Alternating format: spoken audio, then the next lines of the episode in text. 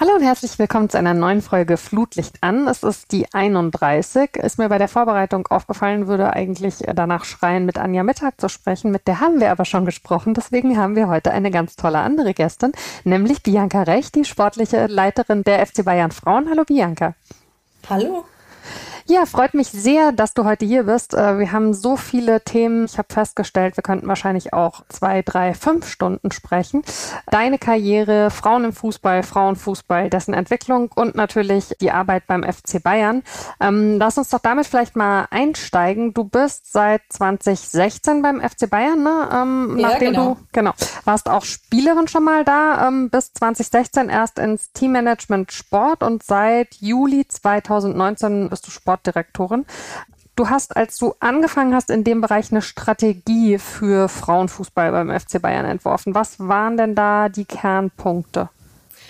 Ja, also die Kernpunkte waren eigentlich, dass ich 2016 gekommen bin und wir natürlich zweimal die Meisterschaft gewonnen hatten, aber mir fehlte so ein bisschen ein klarer Plan, in welche Richtung der FC Bayern bzw. die FC Bayern Frauen denn in Zukunft auch gehen wollen. Natürlich, der FC Bayern hat Ressourcen. Ähm, wir haben ein tolles Frauenteam damals schon gehabt. Die Entwicklung ging absolut in eine positive Richtung, aber natürlich braucht es irgendwo ja auch eine Strategie. Es braucht eine Vision. Wo will man denn auch hin irgendwann? Und ja, und dann haben wir uns ähm, oder habe mich dann auch damit erstmal auseinandergesetzt, auch natürlich alle kennenzulernen, die Abteilung nochmal ähm, auch weiter kennenzulernen, auch natürlich reinzuhören, äh, was muss man vielleicht auch verbessern, äh, wo muss man vielleicht ansetzen. Und dann haben wir gesagt, okay, die Vision ist einfach, wir wollen auch noch erfolgreicher werden. Wir wollen Wolfsburg irgendwann auch mal ablösen, oben als Nummer eins. Wir wollen in Europa erfolgreich sein. Und ja, so Kern, Kernziele oder Punkte in der Strategie waren natürlich einmal klar das Thema erste Frauenmannschaft. Wie können wir die erste Frauenmannschaft weiterentwickeln? Ähm, auch mit Spielerinnen international, die wir auch nach München locken können. Wie schaffen wir es aber auch, ähm, die Talentförderung weiter voranzubringen? Wie schaffen wir es, ich sag mal, das Staffing rund um das Team zu verbessern? Also das sind verschiedene Punkte gewesen, die wir uns oder die ich mir dann auch rausgesucht habe, wo wir gesagt haben, die sind einfach nötig, um halt auch die, diese, diesen Erfolg vielleicht dann irgendwann noch einzufahren. Du hast mal vor einer Weile in einem Interview gesagt, wenn man sich beispielsweise äh, beim FC Barcelona das Frauenteam anguckt, sieht man, ähm, dass da eben viele Spielerinnen äh, schon wirklich lange dabei sind. Mhm. Also man, man setzt einerseits sehr stark auf die eigene Jugend, auf der anderen Seite verstärkt man aber eben auch gezielt an bestimmten Punkten äh, mit Spielerinnen aus dem Ausland. Ist das was, was für euch auch so ein bisschen als Vorbild dienen kann? Ja, also in der Vergangenheit war es halt sehr oft, dass ähm, wir es als FC Bayern eben nicht geschafft haben, Kontinuität im, im Team zu schaffen. Ähm, das hat uns gefehlt in, in, in, vielen Jahren. Also wir hatten sehr viele Abgänge. Ich erinnere mich da nur an, an das ein oder andere Jahr, wo wir irgendwie neun Abgänge zu verzeichnen hatten, wo der Verein oder die Spielerin uns eben ins Ausland verlassen hat. Ne? Und unser Ziel musste einfach sein, dass wir es jetzt auch schaffen, Spielerinnen langfristig an den Verein zu binden, aber auch natürlich internationale Spielerinnen auch vom FC Bayern zu begeistern, um erstmal für uns als FC Bayern erfolgreich zu sein, aber auch natürlich die Liga damit auch zu stärken und auch auf die Liga aufmerksam zu machen. Ähm, was sind denn äh, die, die Personen oder auch die, die Positionen, äh, mit denen du im Verein da am engsten zusammenarbeitest? Also hauptsächlich natürlich Karin Danner, die ja schon seit sehr, sehr vielen Jahren auch die Frauenfußballabteilung begleitet. Aber natürlich auch, ähm, ob das am FC Bayern Campus mit Jochen Sauer ist oder natürlich, ähm, was halt ganz wichtig ist, eigentlich den direkten Draht mit der Karin Danner gemeinsam dann auch nach oben zum Vorstand. Und das ist natürlich auch ja, der, der schnellste und auch der wichtigste Draht, den wir auch brauchen, um auch Entscheidungen zu treffen. Und ähm, wie intensiv bist du tatsächlich dann auch in der Nachwuchsarbeit unterwegs? Also als ich 2016 kam, äh, sehr intensiv, bin auch nach wie vor immer noch intensiv mit der Talentförderung beschäftigt. Ähm, wir sind auch gerade hier dabei, in der Talentförderung nochmal den einen oder anderen Schritt zu machen oder auch zu verändern ähm, wo wir uns auch schon, ja, wo wir uns auch schon drauf freuen, weil es wird schon auch nochmal ähm, große Veränderungen geben. Ähm, die Talentförderung wird in Zukunft eben sehr, sehr wichtig sein, wenn man international bei der Champions League auch dabei sein möchte. Es geht um das Thema Homegrown Talent, welches auch von der ja, von der UEFA auch gefordert wird. Das heißt, man muss gewisse ähm, Anzahl von Spielerinnen, ähm, eigene Gewächse ähm, in der Spielerliste auch natürlich ähm, ja, äh, vorzeigen können. Und dementsprechend muss man eben auch nochmal ähm, ganz genau hingucken, was wir auch in der Talentförderung machen. Und da wollen wir uns einfach auch verbessern. Gibt es ähm, auch einen Austausch eigentlich äh, mit den Verantwortlichen äh, im, im Männersport oder sind das tatsächlich innerhalb des Vereins einfach zwei mehr oder weniger getrennte Bereiche? Also grundsätzlich arbeiten wir schon autark, aber es ist schon so, dass wir ähm, gerade in spezifischen Bereichen sehr enge Berührungspunkte auch haben. Also ist das im Athletik-Performance-Bereich oder ist das äh, im Bereich der ich sag mal, im medizinischen Bereich, ähm, aber auch im Torwarttraining. Ähm, das geht auch darüber hinaus Richtung Campus natürlich, auch Thema Talentförderung, auch Integration unserer jungen Talente in das Training der Jungs oder Individualtraining mit den Jungs gemeinsam. Also da haben wir schon sehr, sehr viele Berührungspunkte auch. Und ähm, die FC Bayern Frauen sind ja auch am Campus, richtig? Ja, genau. Ähm, wie, wie ist denn da so das tägliche Miteinander? Habt ihr das Gefühl, da gibt's, also man liest ja immer so die Geschichten mit, äh, klar, dass ihr habt das Thema nicht mit, äh, ich glaube, acht Trainingsplätzen, ne, dass ihr warten müsst, bis äh, auch die U9 von den Jungs dran war. Das wäre ja auch schlimm, aber Nein. nehmt ihr so eine Hierarchie wahr oder äh, wird da gerade von den, von den jungen Spielern auch den Frauen der entsprechende Respekt entgegengebracht? Also äh, absolut. Also wir sind ja 2017 gemeinsam alle zusammen äh, ja an den Campus gezogen. Also wir sind ja nicht irgendwann später dazugekommen, sondern mhm. wir sind ja gemeinsam mit den Jungs 2017 an den FC Bayern Campus gezogen. Äh, wir haben dort auch unseren eigenen Trainingsplatz, den quasi nur die FC Bayern Frauen, also die erste Mannschaft und die zweite Mannschaft nutzt, ähm, so dass wir den uns eigentlich teilen. Aber die zweite Frauenmannschaft ist ja eher am Abend im Training. Das heißt, wir haben unseren eigenen Trainingsplatz, den wir auch zu jeder Tages- und Nachtzeit nutzen können. Ähm, und darüber hinaus ist es so, dass wir natürlich ich meine, wir, wir arbeiten alle gemeinsam am FC Bayern Campus. Natürlich, die Jungs haben ihre Büros, wir haben unsere Büros, aber es ist ein, ein sehr enger Austausch auch zwischen den Trainern. Äh, wir laufen uns täglich über den Weg. Wir haben ganz viele Berührungspunkte, ob es auch das Stadion ist, ähm, aber auch natürlich in der Talentförderung, medizinische Themen. Ähm, verletzte Spielerinnen machen bei uns die Reha mit den Jungs gemeinsam und ähm, dementsprechend ist das Miteinander einfach ein sehr, sehr gutes auch bei uns. Mhm. Es ist ja äh, ein sehr sensibles äh, Thema, wie man im Fußball auch mit der Sprache umgeht. Ähm, es geht ja mal damit los, dass wenn von Fußball gesprochen wird, immer automatisch vorausgesetzt wird, es geht um Männer und ähm, wenn es eben um Frauen geht, dann wird tatsächlich das Wort Frauenfußball genutzt. Klar äh, gibt es Situationen, äh, in der man vielleicht also eine Orientierung braucht, wovon reden wir eigentlich gerade, aber letztlich, wenn ich am Anfang mhm. von so einem Gespräch wie heute sage, ich spreche heute mit Bianca Recht, dann müsste es doch eigentlich reichen, oder? Dann könnten wir auch den Rest des äh, Podcasts einfach von Fußball sprechen. Ja, schön wäre es, ja. Aber ich glaube, äh, das haben wir leider noch nicht erreicht. Aber ich bin völlig bei dir. Die Frage ist, äh, müssen wir das immer differenzieren äh, oder auch vergleichen, sondern Fußball ist Fußball. Der eine Fußball wird von Männern gespielt oder von Jungs und der andere, der Fußball wird von, von Frauen gespielt. Also ähm, dann müsste ja auch eigentlich heißen der Männerfußball. Damit könnte ich ja am besten leben. Also weil so finde ich hat halt immer was von so einem Unterthema. Ne? Man hat mhm. Fußball, man hat Frauenfußball und man hat Jugendfußball und man denkt sich so, ich weiß auch nicht. Also das Oberthema ist, ist, ja genau? eigentlich Fußball, genau, ja. Und dann äh, könnte man ja ja, ja. Ähm, spezielles Thema, würde ich sagen. Ja, davon kommen äh, noch einige heute, kann ich ja, dir schon mal verraten. ähm, wenn wir auf den Fußball gucken, dann tun wir das ja unter verschiedenen Gesichtspunkten. Ähm, um mal ein paar rauszugreifen, würde ich sagen, also sportliche Entwicklung ist ein Thema, ähm, Respekt gegenüber der handelnden Person, ähm, Finanzen. Ähm, was würdest du denn sagen, was sind so die Bereiche, wo seit deiner eigenen Spielerkarriere die größte Entwicklung stattgefunden hat? Kann man das überhaupt so festfinden?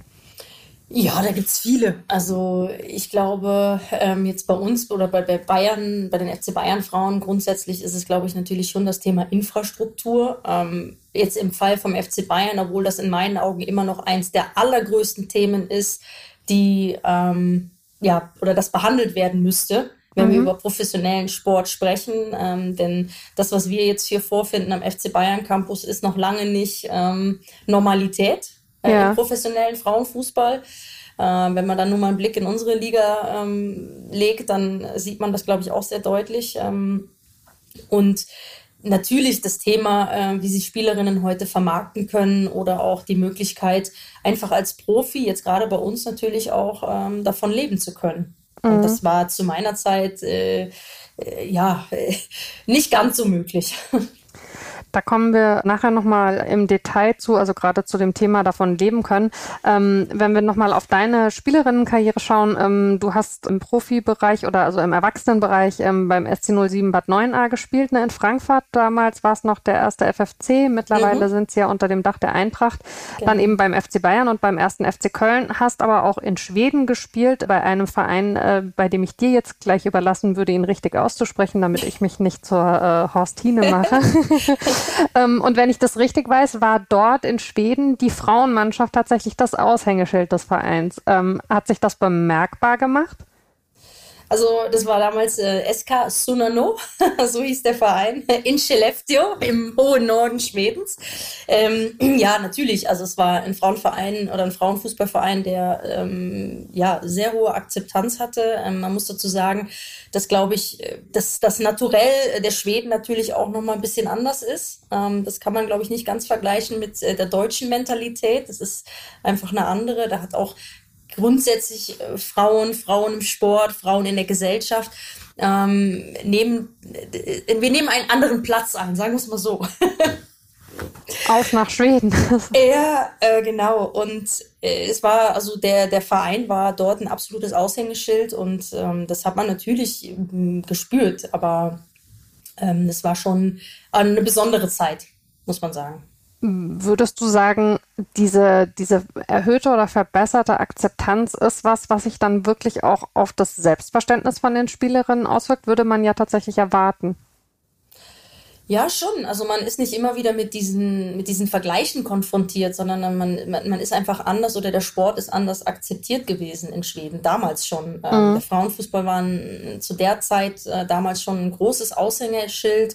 Ähm, es, waren, es war normal, dass Mädchen zum Fußball gegangen sind ähm, und man musste sich nicht dafür immer rechtfertigen. Spannend. Ähm, Du warst Sportsoldatin und hast an der Bundeswehr-Nationalmannschaft gespielt, von der ich zu meiner, äh, ich weiß nicht, Schande gestehen muss, äh, ich noch nie was gehört hatte bis zur Recherche für unser Gespräch. Und im Jahr 2007 warst du bei den äh, Militärweltspielen. Was war denn das für eine Erfahrung und also wie, wie ist das überhaupt? Das musst du jetzt mal erklären, bitte. ja, also du hast das Thema ja eben schon so schön aufgegriffen. Ähm, zu meiner Zeit konnte man eben vom, vom Fußball noch nicht leben ähm, und ich hatte halt durch meine äh, oder durch die Möglichkeit durch den durch die Nationalmannschaft ähm, damals bei der Bundeswehr äh, zu sein. Also man hat quasi, man war bei der Bundeswehr angestellt zusätzlich, ähm, hat dort auch eine Grundausbildung gemacht. Okay, also so das ganze Programm hier so mit das, durch den Matsch und so. Äh, genau, ein bisschen kürzer als die normale Grundausbildung, aber ähm, das, das ganze Programm, äh, muss man sagen. Und dann bin ich quasi ähm, über mehrere Jahre bei der Bundeswehr angestellt gewesen. Und dann hast du gewisse Verpflichtungen als Bundeswehrsoldatin. Okay. Und unter anderem im Sportbereich äh, gibt es halt genau, heute ist es auch ein typische, so viele Wintersportler machen das ja heute auch ganz viel. Ja. Genau, und es ist eigentlich das gleiche Thema, nur dass es jetzt in der Vergangenheit einfach nicht mehr viele gemacht haben, weil die Möglichkeit, die finanziellen Möglichkeiten einfach andere sind. Aber früher war das gang und gäbe. Also Simone Lauder war beispielsweise lange bei der Bundeswehr, Nadine Kessler war bei der Bundeswehr. Also ich bin nicht die Einzige, die dort gewesen ist. Kerstin Stegemann, eins der ähm, Beispiele auch. Ähm, und dann hat man halt an Militärweltmeisterschaften teilgenommen. Das ist ein super spannendes Thema, finde ich, und also total underrated. Oder es ist jetzt einfach äh, mein Problem, dass ich darüber bisher noch nie gestolpert bin. Aber also ich werde mich da mal äh, einfuchsen. ja, und dann landet man schon mal in Indien für die Weltmeisterschaft, genau. Und dann wird es spannend, ja. Und aber ja eigentlich während äh, ganz normal die Liga läuft, ne? Also du hast deiner Mannschaft dann damals gefehlt in der Zeit einfach. Ja, wir hatten Glück, dass äh, zu dem Zeitpunkt eben keine Ligaspiele waren. Ähm, und das ist dann auch in Abstimmung natürlich mit der Bundeswehr und mit den Vereinen auch passiert. Ähm, ich bin dann damals auch in, in etwas früher zurückgeflogen, um dann noch ein Pokalspiel auch zu spielen. Ähm, und ich war jetzt auch nicht ganz unfroh, wieder zurück nach München zu kommen. Okay. ähm, wenn du zurückschaust auf deine Karriere als Spieler, kann man da eigentlich für sich selber so Höhepunkte benennen oder ist das so eine typische Frage und eigentlich hat man so ein großes Paket voll Höhepunkten erlebt, dass man die gar nicht so rausgreifen kann? Ja, ich finde es manchmal echt schwierig, ehrlich gesagt, weil ich in meiner Karriere doch, also nicht nur Höhepunkte, sondern ich habe einfach eine unglaublich tolle Zeit gehabt, die ich sehr genossen habe, ähm, die ich auch manchmal sehr vermisse, weil es doch auch anders ist, als es heute ist. Mhm. Aber natürlich, wenn man jetzt ein, zwei Höhepunkte rausgreifen kann, dann ist es natürlich mein erstes Spiel für die A-Nationalmannschaft gewesen, äh, zum ersten Mal im Trikot bei der Hymne dort zu stehen. Das ist natürlich schon etwas, äh, was man nicht vergisst. Mhm. Ähm, oder auch, klar, den, den Champions League-Titel damals, den UEFA Cup, wie er damals noch hieß, mit Frankfurt zu gewinnen oder auch eine erste deutsche Meisterschaft ja, das sind natürlich tolle Erfolge, die irgendwo, irgendwo hängen bleiben. Aber mir bleibt eigentlich viel mehr hängen die Zeit, die ich mit meinen Teamkameradinnen und Teamkolleginnen zusammen hatte und Erlebnisse, Dinge, die wir gemeinsam erlebt haben auf Reisen oder auch ja, gewinnen und verlieren. Trotzdem, äh, das ist eigentlich, was viel, viel mehr hängen bleibt. Ich finde das ja tatsächlich auch spannender. Also so die Frage, was sind denn äh, Höhepunkte, die man persönlich so empfunden hat, ohne dass sie jetzt von außen vielleicht danach aussehen? Also was sind mhm. besondere Erinnerungen und Erlebnisse? Mhm. Würdest du sagen, so dieser, dieser Zusammenhalt äh, im, im Team, äh, dass das ja was, was ist, was dich geprägt hat? Ja, absolut. Also dann, das, da nimmst du heute natürlich noch sehr, sehr viel mit, auch wenn du jahrelang Teamsport auf dem Niveau gemacht hast. Du hast gelitten, du hast, äh, du hast Tränen vergießt, du hast zusammen gewonnen, du hast, ähm, du bist durch, durch schwere Zeiten, durch gute Zeiten gegangen, äh, du hast viele unterschiedliche Charaktere immer wieder in der Mannschaft gehabt. Ähm, du musstest ja immer irgendwie mit allen irgendwie klarkommen. Aber grundsätzlich sind es wirklich die Erlebnisse, die man äh, gemeinsam gehabt hat, ähm, auf und neben dem Platz. Hm. Und diesen, diese die Freundschaften, die auch entstanden sind, ähm, ja, und das ist das definitiv, oder die Reisen, die man gemeinsam hatte, Erlebnisse. Ähm, ich erinnere mich da auch an die erste Champions League-Reise mit, mit MMFC Bayern, wo wir damals ähm, zusammen unterwegs waren. Das, das sind Dinge, die bleiben einfach hängen und es hat immer wieder Anekdoten, die man heute noch rausholt und sich immer noch drüber kaputt lacht. Also haben sich da viele Kontakte auch gehalten? Ja, schon. Also es gibt äh, immer wieder, natürlich es gibt die eine oder andere, die einem dann immer natürlich näher am Herzen geblieben ist oder wo man auch äh, tiefe oder enge Freundschaften auch mit verbindet. Aber es ist trotzdem immer wieder schön, auch äh, viele andere wiederzusehen, durch Zufall oder bei, bei Turnieren, äh, weil, weil man sich irgendwo über den Weg läuft. Und das sind dann auch immer wieder schöne Momente. Ja, kann ich mir gut vorstellen. Ähm, wo man sich ja noch weniger über den Weg läuft, ohne dass ich jetzt die Vergleiche ständig ziehen will. Aber äh, in dem Fall würde ich schon sagen, ähm, bei den Frauen ist es äh, deutlich weniger ausgeprägt, dass sie nach dem Sport selber dem Sport erhalten bleiben. Ähm, liegt vielleicht auch ein bisschen daran, korrigiere mich gerne, wenn ich falsch liege, dass eben auch äh, im Fußball der Frauen ja wiederum in, in vielen Funktionen eben Männer sind. Also, und wenn bei den Männern nur Männer sind und bei den Frauen Männer und Frauen, dann ist ganz automatisch für die Frauen weniger Platz. Ähm, wann war denn für dich klar, dass du über deine sportliche Karriere hinaus im Fußball bleiben möchtest? Oh, relativ früh eigentlich. Dadurch, ich glaube, das ähm, ist natürlich auch der Zeit ein bisschen geschuldet, dass, dass ich natürlich mit meinem Sport damals auch nicht oder von dem Sport nicht leben konnte, so dass ich mir natürlich immer oder schon sehr früh Gedanken machen musste, was kommt dann vielleicht nach meiner Karriere oder nicht nur danach, was, was, was muss ich denn zwischendrin machen? Und mhm. äh, mein Weg war eigentlich immer schon, dass ich ich habe eine ganz normale Ausbildung auch gemacht. Äh, ich habe ein Studium nebenbei gemacht ähm, und habe nebenbei auch immer wieder gearbeitet. Ähm, mein erster Weg war eher im Sportbereich, dass ich gesagt habe, ich möchte Trainerin werden. Ich glaube, so der Klassiker, alle wollen Trainerin werden. Ähm, habe mich dann da auch mal ausprobiert und ähm, habe natürlich auch sehr viel Spaß dran gehabt, aber habe dann schon auch schnell gemerkt, ne, irgendwie ist es dann doch nicht das und habe mich immer wieder im, ja, also im Bereich Organisation, Management, äh, ich war auch immer, ich sag mal, unter Freunden bekannt, wenn es was zu organisieren gibt, dann sagt ja, das macht die Jay, die organisiert alles, äh, ob es Reisen sind oder sonstige Dinge. Ähm, und habe schon da eher immer ein Febel gehabt für. Und dann war irgendwann schon relativ auch schnell klar, ich will dem Sport erhalten bleiben, mir macht es Spaß, ich habe ein großes Netzwerk ähm, und so kam das eins zum anderen, würde ich sagen. Mhm. Ähm, und du hast ja dann wirklich auch verschiedenste Stationen durchlaufen. Äh, du hast bei der UEFA dich eine Zeit lang mit der Professionalisierung des Frauenfußballs beschäftigt. Was würdest du denn sagen, was hast du aus der Zeit inhaltlich für dich mitgenommen?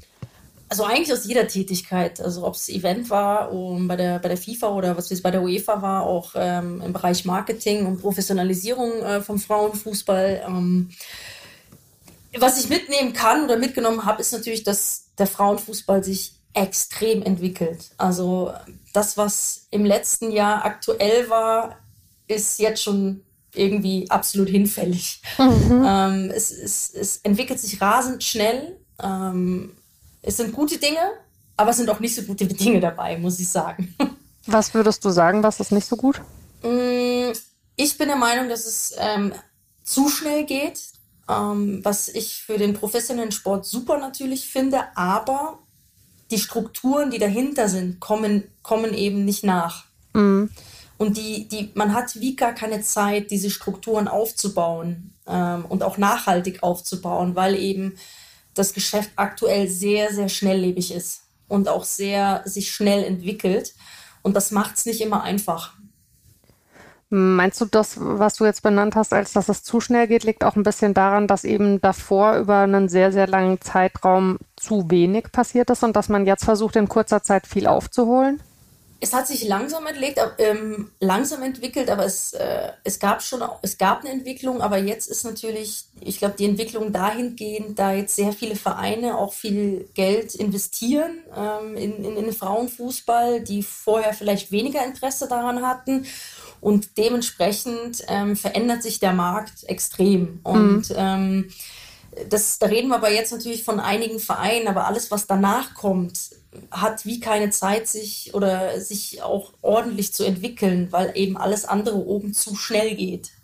Und das merkt man ja selbst bei uns. Ähm, äh, wie ich es eben auch gesagt habe, Dinge, die wir vielleicht im letzten Jahr Sommer besprochen haben, äh, wo die Entwicklung hingeht, ist sieben Monate später ähm, fast schon wieder hinfällig, weil es viel, viel schneller ging. Mhm. Und ähm, das zu antizipieren, antizipieren ist manchmal ähm, nicht ganz so einfach auch.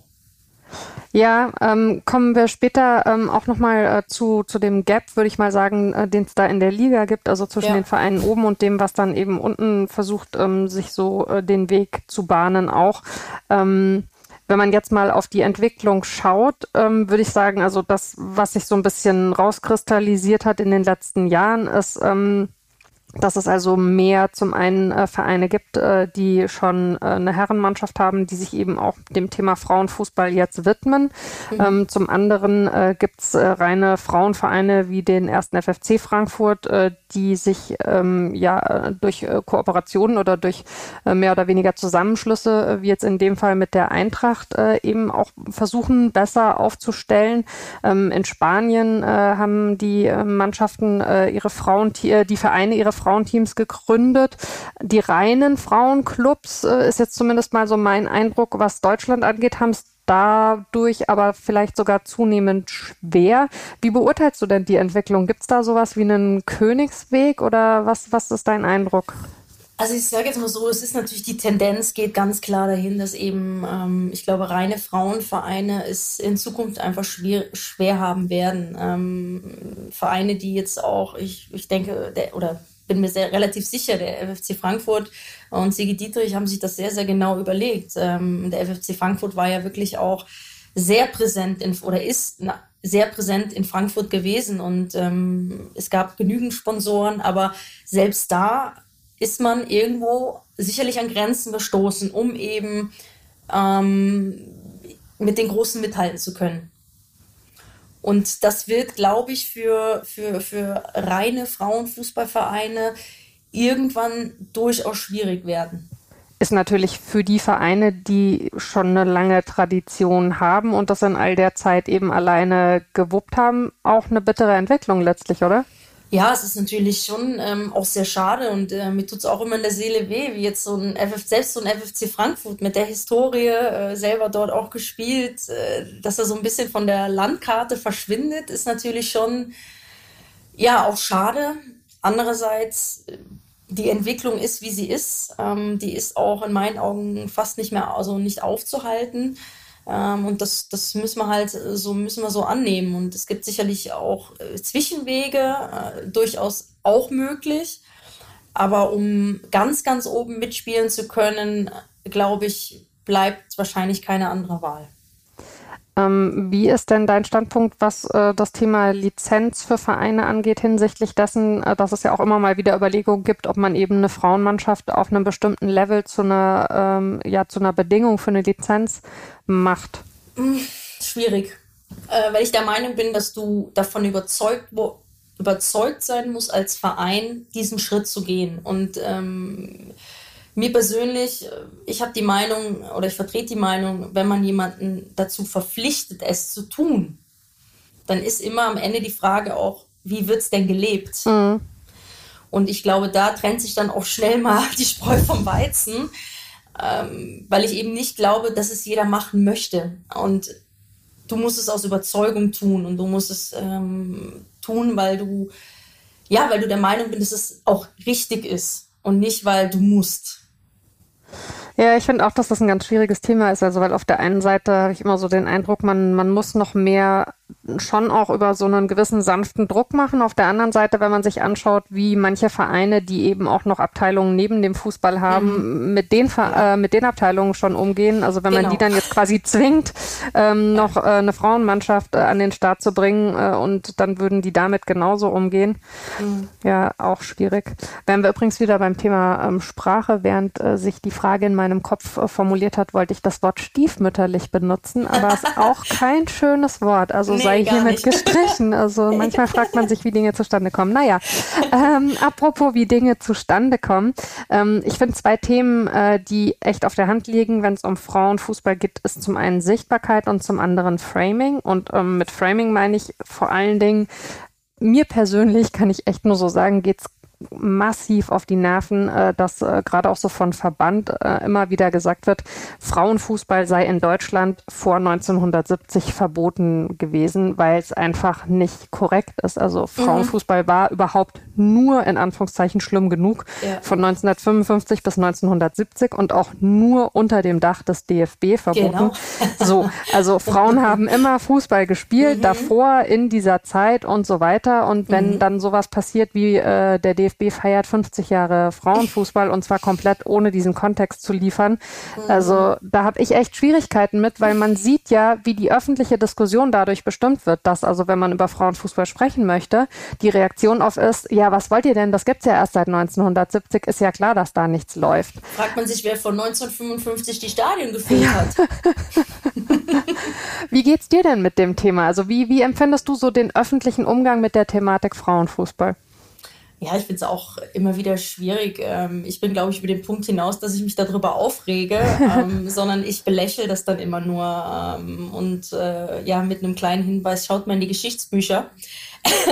Aber wie gesagt, ich bin wirklich über den Punkt hinaus, dass ich mich ständig ärgere, weil das würde sonst, äh, ja, das würde viel Kraft kosten ähm, und versuche das wirklich zu belächeln und äh, versuche immer wieder, ja, auch die Leute zu überzeugen, die überzeugt werden möchten ähm, und für die Sache auch einstehen und einfach auch Lust auf das Thema haben. Weil die, ja, die, die darüber diskutieren oder ähm, ich glaube, die wirst du auch nicht überzeugen. Das ist so ein bisschen, da gibt es viele von. Das stimmt. Und sich In nicht, falschen Positionen. Ja, das leider auch noch, ja. Und wahrscheinlich hast du recht. Also es ist ressourcenschonend, sich nicht zu ärgern. Richtig. Ähm, es ist halt so ein bisschen, finde ich, wie so ein Ablenkungsmanöver ja. von der eigenen Verantwortung. Ähm, aber DFB ist ein gutes Stichwort. Ähm, zwei Tage nachdem die Folge, die wir heute aufnehmen, veröffentlicht wird, ähm, ist der DFB-Bundestag am 11. März.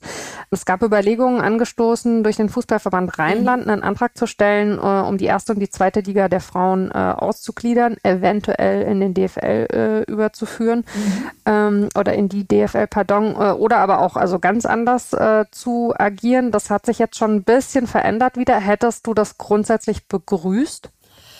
Ja, also ich ähm, hätte durchaus oder ich, äh, ich bin für Veränderungen, ähm, weil wir sicherlich andere Möglichkeiten gehabt hätten. Also es ist ein Ja und ein Nein. Also das Ja mhm. ist, weil ich weil wir uns wesentlich dynamischer entwickeln könnten und ähm, in, in anderen Strukturen.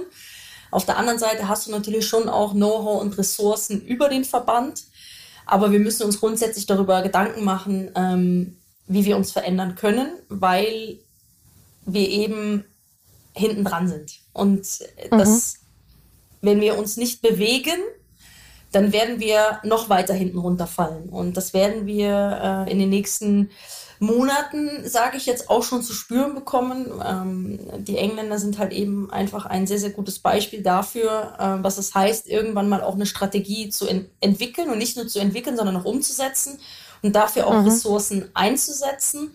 Und wenn wir das eben nicht schaffen, dann wird es für uns auch schwierig, ähm, auf, auf nicht nur auf, ja, in, in Deutschland, sondern dann werden wir den Anschluss verlieren. Wir haben ganz kurz schon auf das Thema äh, Sichtbarkeit geschielt. Äh, da jetzt vielleicht noch mal ein bisschen deutlicher reingegangen, äh, gibt es ja ein ganzes Potpourri an Unterthemen. Am ja. wichtigsten finde ich aber tatsächlich immer die Zugänglichkeit der Spiele. Mhm. Ähm, jetzt ist es natürlich schon mal ein Erfolg, dass die diese Saison alle auf Magenta TV gezeigt werden, mhm. dass die Champions League Spiele ähm, auf The Zone ähm, mhm. laufen oder über äh, YouTube bei The Zone.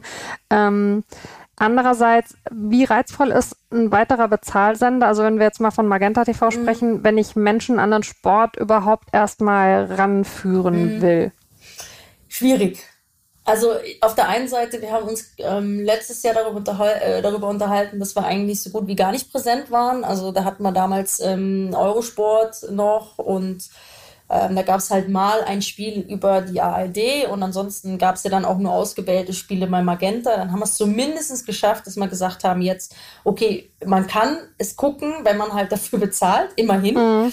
Ähm, aber ich bin natürlich völlig bei dir, äh, hilft trotzdem nicht, weil es wird, ist immer nur ein ganz kleiner Teil, der natürlich auch sich Magenta dann extra einen Account anlegt und das ist ja genau dieses Thema. Und das macht ja genau The Zone oder YouTube oder The Zone hauptsächlich, macht das jetzt ja genau andersrum. Sie sagen, jetzt gehen wir erstmal hin und machen es jedem zugänglich, das Produkt, ja. ja und machen es auch richtig gut, muss man einfach auch sagen, um dann in den nächsten Saisons einfach eben dann auch nur noch zum Teil zugänglich zu machen for free. Mhm. Äh, und bei uns ist es in der Liga genau andersrum und das finde ich halt extrem schwierig. Und äh, diese Argumentationen, die auch immer gerne genannt werden, das interessiert ja keinen. Naja gut, wenn ich nachmittags um zwei oder um eins äh, am Sonntag bei schönem Wetter ein Spiel zeige, wird das halt schwierig. Ähm, und ich vergleiche das immer ganz gern mit einem mit einem Produkt. Beispielsweise, wenn wenn man ein Produkt neu verkaufen möchte und es auf den Markt äh, kommt, dann stelle ich das ja auch nicht im Supermarkt in die letzte Reihe. Ne? Ja, definitiv. So, steht es auch in der Kasse, wo ich dran vorbeilaufe. Ja. Und ähm, das ist natürlich schwierig und das muss man halt eben auch den, den, äh, auch den Leuten dann auch zu verstehen gehen, dass man sagt, okay, wenn man ein Produkt wirklich pushen möchte, dann muss ich A, Geld in die Hand nehmen und muss es so sichtbar machen, dass ich eigentlich gar keine Chance habe, dran vorbeizulaufen. Hm. Ähm, und ich finde, wir haben letztes Jahr oder auch dieses Jahr schon gute Beispiele gehabt, wie mit unserem Spiel gegen Hoffenheim um 18 hm. Uhr in der ARD. Wie viel haben denn zugeguckt? Über eine hm. Million. Ja. Also dann soll mir jetzt bitte keiner erzählen, es interessiert keinen. Ja, das ist genau der Punkt. Und ich meine, zur Wahrheit gehört ja auch, dass gerade bei den Spielen der Nationalteams dann oft noch die Anstoßzeiten eine totale Katastrophe sind. Ja, also, ganz äh, ehrlich. Also ich gucke mir mittwochs mittags um eins auch kein oder zwei äh, kein Fußballspiel gegen, weiß ich nicht, Montenegro an. Also davon abgesehen, glaube ich, muss man schon auch gucken, äh, wenn es Spiele gibt, wie jetzt, ich finde jetzt das Turnier ist wieder ein bestes Beispiel dafür äh, da spielt man gegen Spanien, man spielt gegen England. Äh, warum ist das nur auf einem Stream und dann noch grottenschlecht? Das mhm. darf ich jetzt ja gar nicht sagen dürfen, aber gut. ähm, ja, einfach so zu präsentieren. Ja. ja. Also wie soll man dann Zuschauer dafür gewinnen? Zumal es ja so ist, dass die öffentlich-rechtlichen halt eben nicht nur den einen Sender haben, äh, sondern äh, die haben ja dann eben äh, mehrere.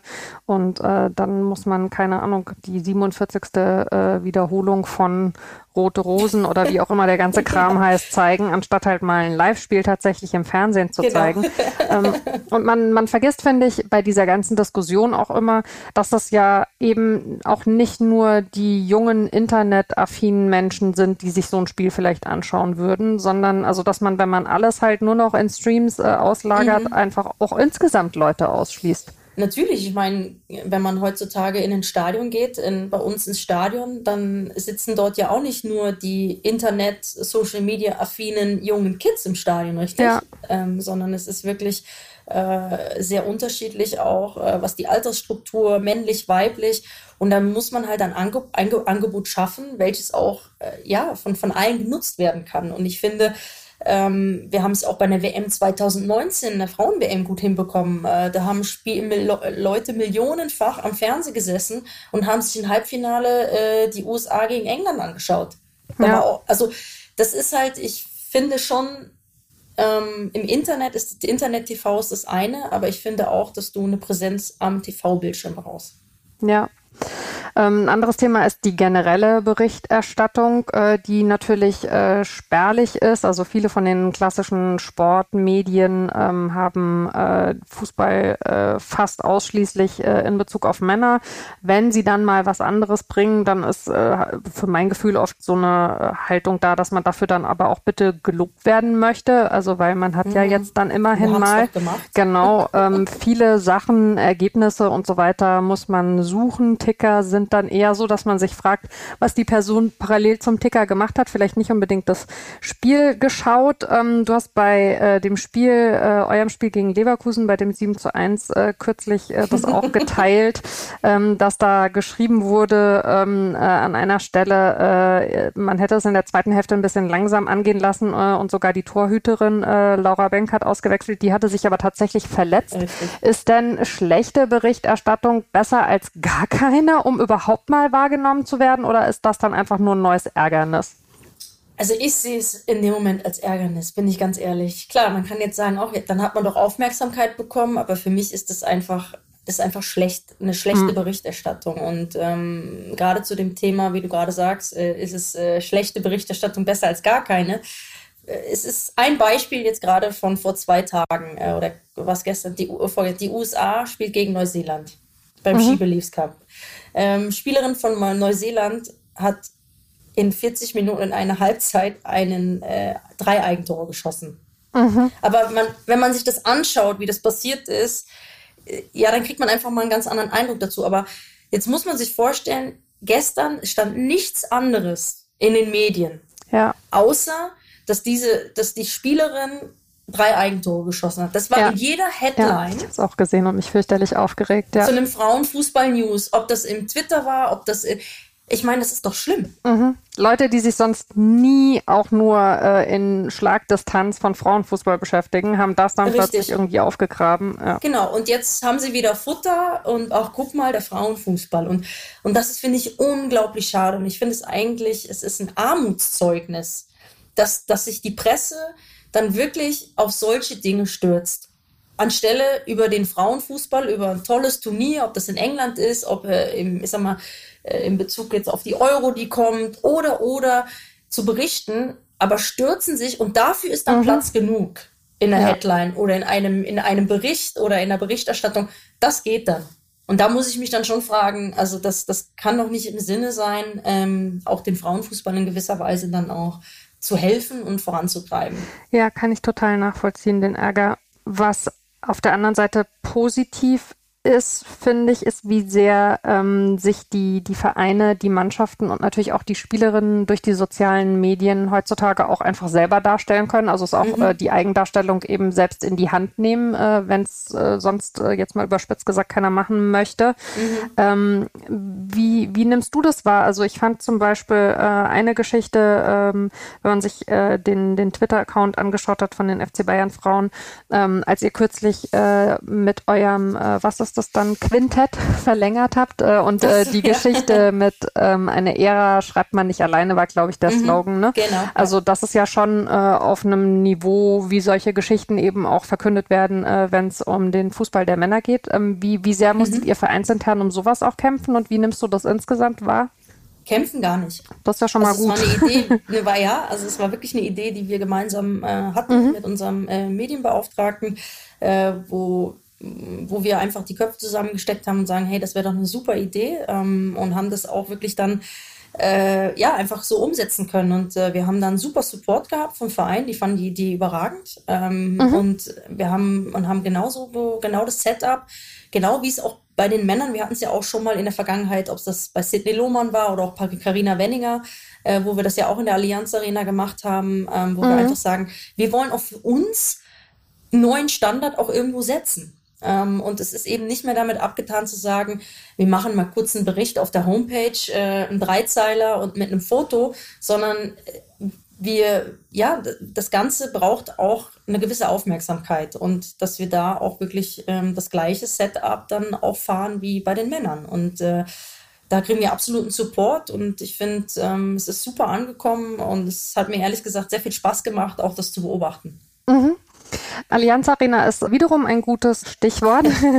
Am äh, 22. März ähm, mhm. empfangt ihr im Viertelfinale der UEFA Women's Champions League Paris Saint-Germain zum ersten Mal zu einem Spiel in der Allianz Arena. Ähm, was bedeutet das für euch? Aufregend. ja, absolut aufregend für uns und wir freuen uns extrem auf dieses Spiel, weil das für uns, ja, es ist das erste Mal in der Allianz Arena. Ähm, der, der ganze Rahmen für dieses Spiel, also ich glaube, es gibt keinen besseren. Ähm, es ist Viertelfinale Champions League. Das Spiel ist FC Bayern München gegen Paris Saint-Germain.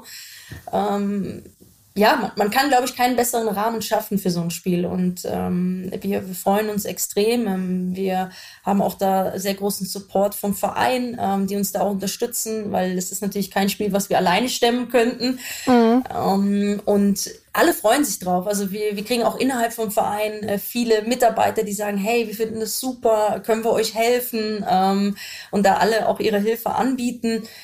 Ähm, und wir freuen uns auch, weil natürlich wir auch spüren, dass es auch viele, ja, viele mögliche Zuschauer gibt, die vielleicht eben sonst den Weg weder nach München noch zum FC Bayern Campus machen. Und ich glaube, das hat natürlich viel auch mit dieser Faszination Allianz Arena zu tun. Es ist eben kein äh, Spiel am, am FC Bayern Campus, sondern es ist wirklich ein Spiel der FC Bayern Frauen in der Allianz Arena. Und äh, das ist schon irgendwie auch toll, so mitzubekommen, dass da eine große Begeisterung herrscht. Wenn man bei dem Stadionthema mal bleibt, ähm, der äh, FC Barcelona spielt äh, den Classico äh, gegen Real Madrid mhm. Äh, in einem äh, ausverkauften Camp Nou, was also glaube ich auch äh, ja vor kurzer Zeit selbst in Spanien, ähm, wo ich jetzt sagen würde, da ist die Entwicklung schon ein bisschen weiter noch nicht so denkbar gewesen wäre.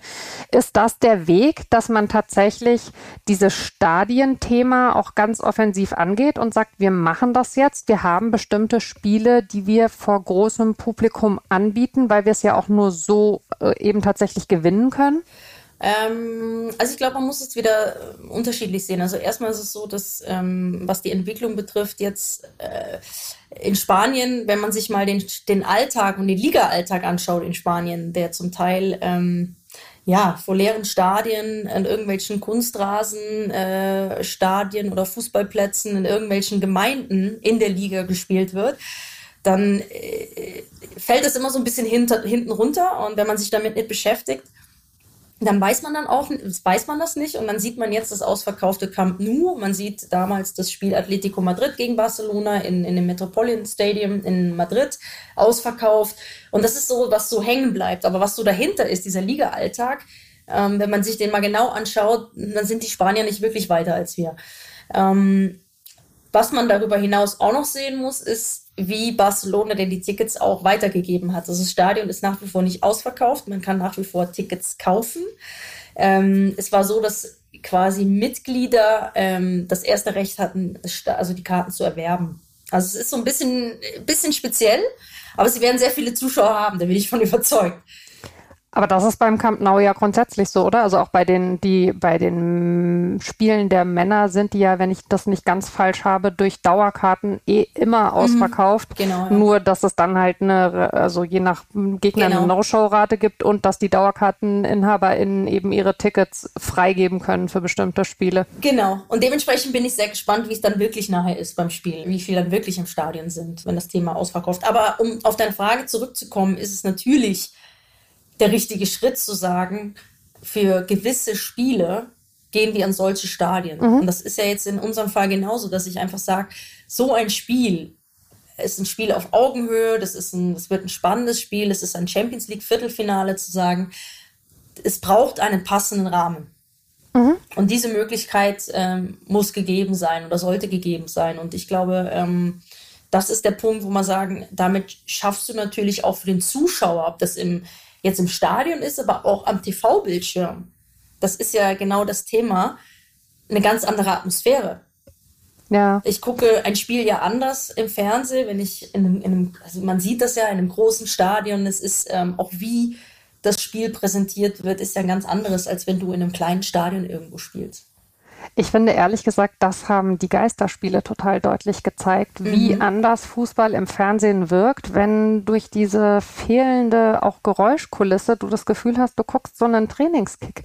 Mir fiel es teilweise, ja. muss ich ganz ehrlich sagen, wirklich bei bestimmten Spielen schwer, da über 90 Minuten so drauf zu gucken wie sonst, weil ich ständig irgendwie das Gefühl hatte, äh, es ist äh, Mitte Juli und ich schaue mir so ein Vorbereitungsspiel an genau, und die, also es ist echt einfach was ganz anderes. Und ich meine, ähm, der, der, also ZuschauerInnen spielen da wirklich eine Rolle, auch, auch was mhm. die Wahrnehmung von so einem Spiel am Fernseher angeht. Ja, und ich finde nicht nur die Wahrnehmung, also das ist das eine und Gott sei Dank gab es ja ähm, das zweite Programm sozusagen, wo man dann die, die Emotionen und die Fangesänge dazuschalten konnte. Ne? Aber das hat dann nicht immer gepasst, das war ja, teilweise das auch total schräg. Also. das war auch schräg, das stimmt. Aber es gab zumindest eine Option. Ähm, ja. Aber was ich viel entscheidender finde, ist tatsächlich wirklich, dass du ähm, ein Spiel anders anschaust, wenn es eben auch einen würdigen Rahmen hat. Mit, mhm. einem, mit einem Stadion, dass du eben nicht ein Spiel anguckst auf einem Gelände irgendwo in der Stadt, sag ich jetzt mal. Ja? Also äh, da, da guckst du einfach anders Fußball, wenn es ein großes Stadion ist, ähm, die Kameraeinstellungen passen und du ja. eben nicht äh, ja irgendwo ein Spiel guckst ähm, und da will ich jetzt keinem zu nahe treten, aber irgendwo auf einem ja Stadtgelände irgendwo ja vereinsamt äh, ohne Tribüne oder sonst irgendwas. Ja. Ähm, du hast bei Spanien gerade schon ein bisschen äh, eingeschränkt. Äh, ein Land, also das äh, sicherlich äh, eine, eine, Vorreiterrolle hat, ähm, äh, ist England. Ähm, mhm. Was würdest du denn sagen, welche Länder sind wo Deutschland voraus und wo ist aber vielleicht Deutschland auch weiter, als man es manchmal aus so einer Generalkritik heraus im Moment wahrnimmt? Spannende Frage, äh, weil das Thema äh, habe ich jetzt auch vor kurzem mit jemandem besprochen. Und wenn man sich eben mal die Liga anschaut und die Qualität oder trotzdem jetzt auch unsere Liga anschaut, wie eng wir doch auch alle trotzdem beieinander sind, ist es schon so, dass wir, dass ich sage, fußballerisch, Qualität der Spiele, ähm, sind wir mit Sicherheit nicht weit weg. Mhm. Also die Engländer haben jetzt gerade natürlich einen Vorteil. Es sind ähm, tolle Mannschaften dabei, äh, viele tolle Mannschaften äh, wie Man United, Man City, Chelsea, das sind natürlich extreme Namen. Ähm, aber der eigentliche Push kam natürlich auch vom Verband, die damals gesagt haben, äh, nach der WM äh, 2015 in Kanada, so, das ist unsere Strategie für die Professionalisierung des Frauenfußballs in England. Und haben da sehr, sehr viel Geld in die Hand genommen, um aber auch diesen, äh, um den Frauenfußball zu pushen, haben sie viele auch spannende Sponsoring-Deals natürlich an Land gezogen. Und die ganze Liga hat sich mit diesem Plan entwickelt. Ähm, und die sind jetzt einfach einen Schritt voraus, äh, muss man einfach sagen, weil sie finanziell bessere Ressourcen haben als wir in der Bundesliga. Aber wenn es um die reine Qualität an Spiele betrifft, würde ich sagen, sind wir nicht weit weg von England mhm. sondern ganz im Gegenteil. Ähm, ich glaube sogar, dass ähm, wir die Liga auch relativ ausgeglichen ist. Spannend. Und vergleichbar nicht mit Frankreich und Spanien in meinen Augen. Okay.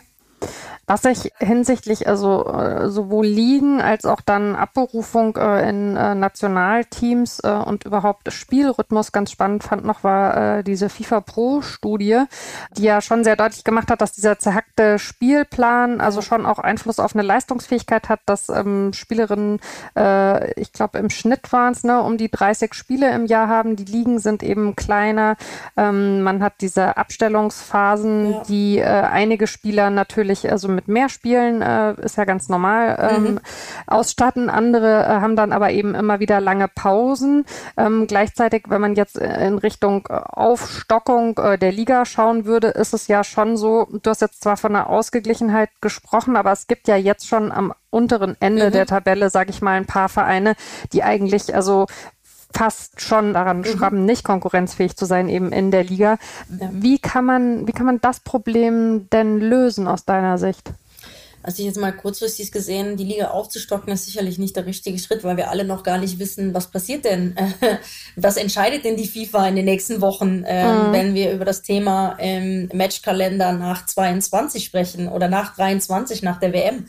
Ähm, was passiert denn mit dem, in Anführungszeichen, äh, WM alle zwei Jahre?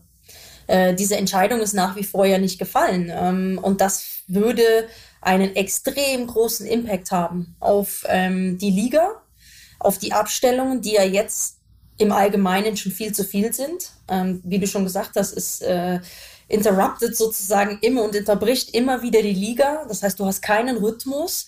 Ähm, es ist, ist schwierig natürlich, da sind wir auch beim Thema, wie willst du TV-Verträge ordentlich verkaufen oder die Liga ordentlich verkaufen, wenn du auch keine Kontinuität hast. Und da, das ist natürlich auch ein Riesenproblem. Ähm, und es ist für uns schon auch so, dass natürlich Belastungen der Spielerinnen auch eine große Rolle spielen. Also wir reden davon, dass wir jetzt im Sommer die Euro vor der Brust haben und äh, wir haben die Tage mal bei uns durchgerechnet. Äh, wir werden eine Vorbereitung starten mit vier Spielerinnen. Ähm, und im nächsten Jahr haben wir die WM. Und im Jahr darauf ist wieder Olympia. Ähm, und dazwischen haben wir sehr viele Nationalmannschaftsabstellungen. Ähm, wenn man sich mal den Plan im letzten Jahr anschaut, von uns von September bis Dezember, äh, haben die Spielerinnen dauerhaft englische Wochen gehabt.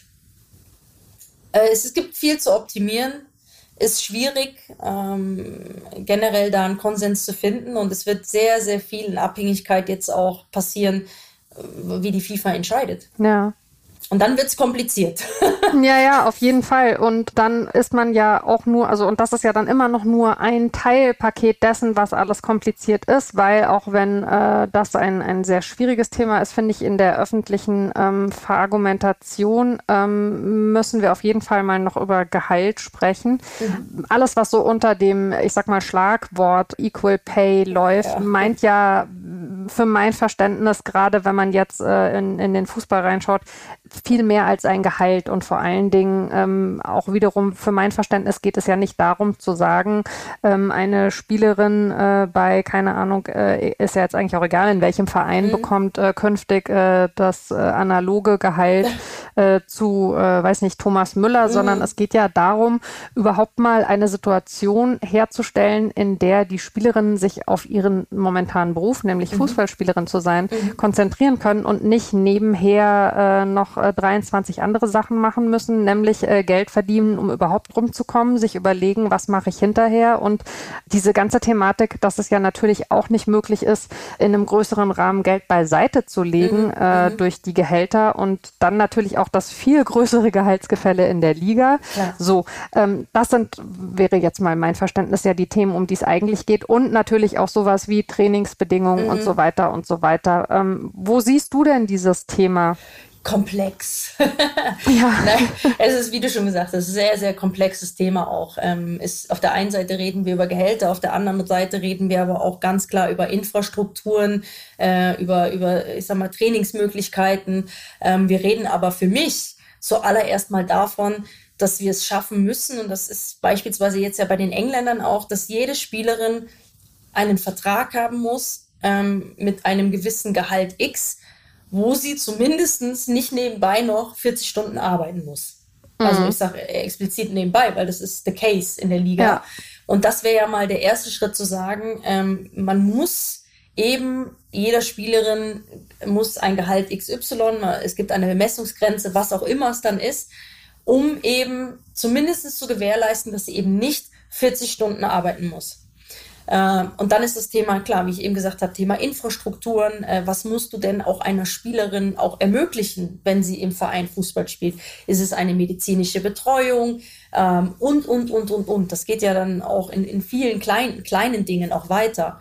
Ähm, darüber hinaus ist es natürlich so, diese, diese Vergleiche zu ziehen, dass man sagt, äh, Spielerin X muss das gleiche wie äh, Thomas Müller verdien, äh, verdienen, finde ich, das finde ich totaler Quatsch, bin ich ganz ehrlich.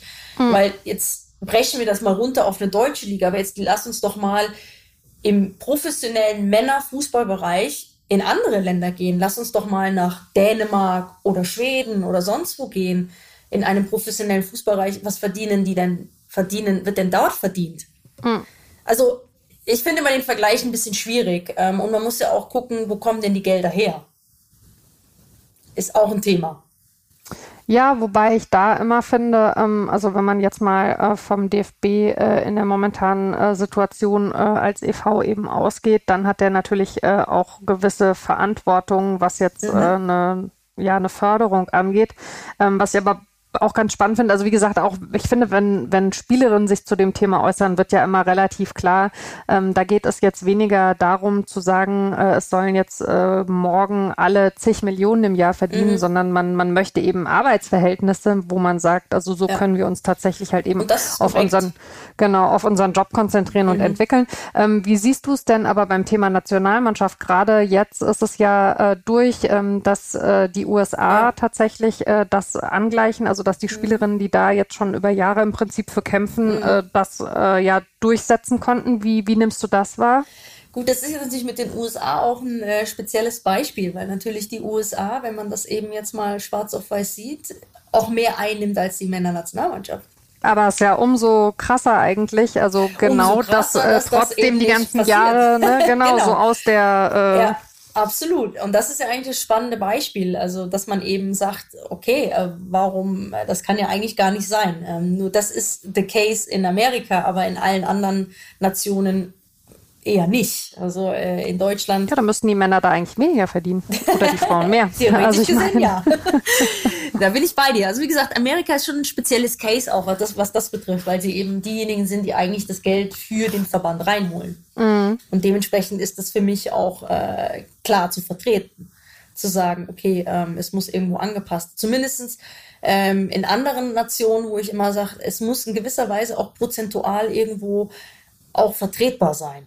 Mhm. Ähm, das, äh, ich bin immer noch nicht bei dem Thema, äh, du verdienst eine Million, ich muss jetzt auch eine Million verdienen. Also ich glaube, das muss man schon auch immer ins Verhältnis setzen. Ähm, aber wir wissen alle, dass eben bei vielen Nationen auch es absolut nicht gepasst hat.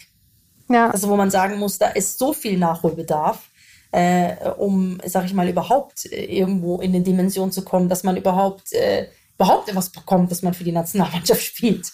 Ähm, da gibt es, glaube ich, in jedem Verband ist es sehr, sehr unterschiedlich.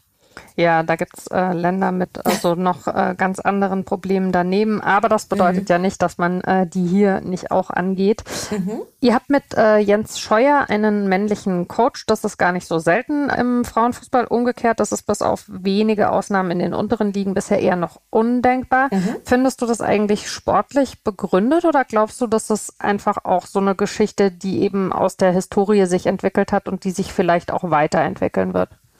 Mm, also, ich habe es vor kurzem schon mal gesagt. Ich glaube, das Problem ist, dass weibliche Trainerinnen nicht so häufig die Möglichkeit haben, sich zu entwickeln. Ich glaube, wir haben, oder ich bin, ich weiß das jetzt aus unserem eigenen Verein, wir haben äh, Trainerinnen Talente, aber um wirklich im professionellen Fußball auf, auf dem Niveau Trainerin zu sein, musst du auch eine gewisse Erfahrung mitbringen. Ich bin nicht überzeugt davon zu sagen, und ich habe diese Erfahrung selber auch gemacht, dass du eben, ich bin jetzt Spielerin und mach sofort einen Trainerjob. Mhm. Ich finde, um dann wirklich erfolgreich zu sein, musst du auch gewisse Erfahrungen gemacht haben. Und es gibt sehr gute und viele Beispiele, wo Trainerinnen in sehr jungem Alter durch männliche NLZs gegangen sind oder Co-Trainerinnen sind, wo du auch sehr viel lernen kannst. Ähm, und das brauchst du meiner Meinung nach eben, um auch Trainerin, weibliche Trainerin auf sehr hohem Niveau zu werden. Und dann ist es das Thema, früher war es natürlich so, um einen Fußballlehrer zu machen, musstest du viel Geld verdient haben, weil ein halbes Jahr dich einfach mal so vom Job freizustellen, um äh, einen Fußballlehrer zu machen. Der Access war natürlich schon sehr, sehr schwierig und der Zugang ja. dazu. Und äh, das ist sicherlich eins der, der, der größten Probleme und nach wie vor in meinen Augen immer noch, wir müssten es schaffen, dass junge Trainerinnen, Talente einen Weg geebnet bekommen, auch beispielsweise in einem männlichen NLZ, um einfach viel, viel mehr Erfahrungen zu sammeln. Mhm eh die ganze Ausbildung, ne? also dann von genau. Trainerinnen äh, in dem Fall, ähm, weil gerade das, was du sagst, äh, mit, mit der Finanzierung äh, des Trainerscheins im Endeffekt, mhm. ähm, hat man ja schon häufiger äh, die Situation, dass eben männliche Kollegen zu dem Zeitpunkt schon irgendwo ja. äh, in einem Verein sind und dann das äh, in der Zeit, also sei es nebenher machen oder anderweitig genau. von dem genau. Verein eben in der Zeit weiter mitfinanziert werden. Mhm. Und da wird schon eine, eine sehr, sehr große Anforderung an die die also ehemaligen Spielerinnen oder überhaupt Frauen gestellt, äh, die in den Trainerinnenberuf rein wollen. Ja, und ich fände es halt wichtig, dass eben auch die Trainerinnen halt die Möglichkeiten bekommen, sich auch weiterzuentwickeln und ähm, um wirklich auf so einem, auf, auf dem Niveau, wo du heute Trainerin sein willst, in der Bundesliga beispielsweise, musst du auch die Erfahrung gemacht haben. Und da reicht es eben nicht zu sagen, hey, ich habe meine U17-Mädchenmannschaft trainiert, sondern äh, dann ist es schon so, dass du natürlich auch gewisse Anforderungen oder dir wird so viel abverlangt in dem, in, in, in dem Bereich mittlerweile, dass, es, dass du auch gewisse Erfahrungen natürlich gemacht haben musst. Ähm, und das ist halt äh, das Problem, dass es eben nicht so viele gibt. Mhm. Und ich fände es halt schön, wenn man halt eben mehr Trainerinnen, weiblichen Trainerinnen auch die Möglichkeiten und den, den Zugang eben gibt, ähm, beispielsweise als Co-Trainerin zu fungieren. Und es gibt viele Beispiele. Ähm, Sabrina, ähm, jetzt muss ich gerade überlegen, Nachname, die in Ingolstadt ist beispielsweise. Mhm. Oder äh, Nadine Rolser, ähm, die bei der TSG Hoffenheim jetzt ist, Co-Trainerin, die auch in, in Basel äh, in einem männlichen NLZ war und dann auch bei den Jungs in der, bei der TSG Hoffenheim war und, und, und. Also genau, oder jetzt eben, wie ich gesagt habe, Sabrina Wittmann bei Ingolstadt, äh, die dort schon seit vielen, vielen Jahren Trainerin im männlichen äh, Jugendbereich ist. Ja. Wo ich einfach sage, das sind, das sind Trainerinnen mit sehr viel Erfahrung. Ich finde ja sowieso generell in den, in den Staffs, sei es jetzt TrainerInnen oder auch in anderen Bereichen von den NLZs, ähm, mehr Frauen zu haben, würde total was bringen, weil es normalisieren würde, mhm. dass Frauen und Männer eben äh, ja. im Fußball beide mhm. ihren Platz haben oder überhaupt, dass alle äh, im Fußball ihren Platz haben und dass es eben dann nicht äh, immer diese Diskussionen gibt. Also das wäre sowieso ein guter Ansatz, finde ich, von, von Grund auf in den NLZs äh, eben nicht immer nur äh, männliche mhm. Führungsfiguren äh, zu haben, äh, sondern das aufzubrechen. Ja.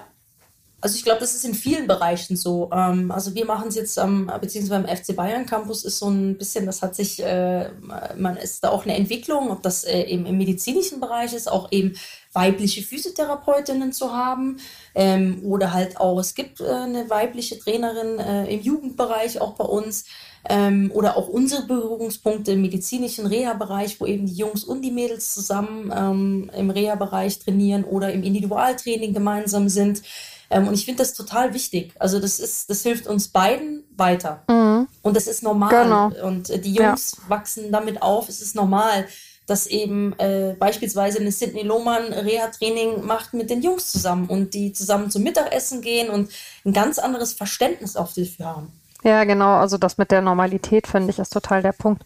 Mhm. Weil du den medizinischen Bereich jetzt gerade noch angesprochen hast, ähm, macht ihr eigentlich ähm, im äh, Bereich des Frauenfußballs bestimmte Dinge ähm, auf eine, ich sag mal, andere Art und Weise, was die medizinische Betreuung angeht? Und ähm, schaut ihr beispielsweise auch so, auf so Themen äh, wie Zyklus-Tracking oder sowas? Oder wie mhm. weit seid ihr da?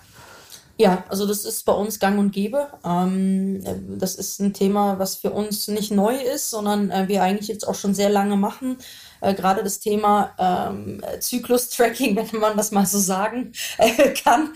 Ähm, da, da sind wir, da sind auch alle sehr, sehr offen mit, weil sie eben oder die, die Mädels auch einfach wissen, es ist ein großes Thema. Jeder reagiert anders, wir wissen es alle. Ähm, der Körper reagiert anders und ähm, wir dementsprechend auch uns anpassen, die Belastung anpassen, wenn wir eben wissen, äh, Spielerin XY ähm, ja, ist gerade im Zyklus drin oder hat gewisse Probleme. Ähm, das ist bei uns ähm, täglich Brot. Mhm. Ja, ich finde, das ist tatsächlich ein spannendes Thema, weil es ja also auf jeden Fall, äh, dass diejenigen, äh, die einen haben, wissen ja, dass es durchaus äh, einen Einfluss auf Leistungsfähigkeit haben kann. Und ähm, das ist ja was, was mit einer gewissen Regelmäßigkeit passiert. Insofern ja. ist es schön, wenn das irgendwo einfließt. Ähm, abschließend vielleicht, ähm, was würdest du denn sagen oder kann man das so sagen? fallen dir drei Dinge ein, die der Männerfußball vom Frauenfußball lernen kann und umgekehrt, was sollte der Frauenfußball, wo sollte der Frauenfußball sich ja Männerfußball orientieren? Oder findest du Ende der Vergleiche, jeder macht einfach sein Ding? Also grundsätzlich äh, habe ich ja anfangs schon gesagt, äh, keine Vergleiche mehr. Ähm, irgendwie, wir sind, glaube ich, müde von Vergleichen. Ähm, ich glaube, jede, also der Frauenfußball sowie der Männerfußball hat seine Eigenheiten, hat sein Gutes und hat auch sein Schlechtes. Ähm, und wir sollten aufhören, Dinge zu vergleichen. Wir mhm. sind wir und die Jungs sind die Jungs. Ähm, wir spielen Fußball, die Jungs spielen Fußball ähm, und ja, es ist eben unser eigener, auch ein eigener Sport. Dann lasse ich das mal als äh, Schlusswort stehen. Äh, Finde ich nämlich eigentlich äh, sehr schön und äh, sage vielen, vielen Dank, liebe Bianca, dass du dir die Zeit für mich genommen hast. Vielen Dank, dass ich dabei sein durfte. Ja, sehr gerne. Und äh, ein herzliches Dankeschön auch an euch HörerInnen da draußen für die interessierte Begleitung dieses Podcasts. Ihr könnt euch wie immer bei mir melden. Ihr findet mich auf Twitter äh, unter Wortpiratin. Äh, wo ihr Bianca überall findet, packen wir in die Show Notes. Ihr könnt mir gerne auch mailen, wortpiratin.marapfeifer.de zum Beispiel sagen, wen ihr euch hier äh, als Gästin wünscht. Und ansonsten bleibt mir nur zu sagen, wir hören uns in 14 Tagen wieder und bis dahin passt auf euch und aufeinander auf. Ciao!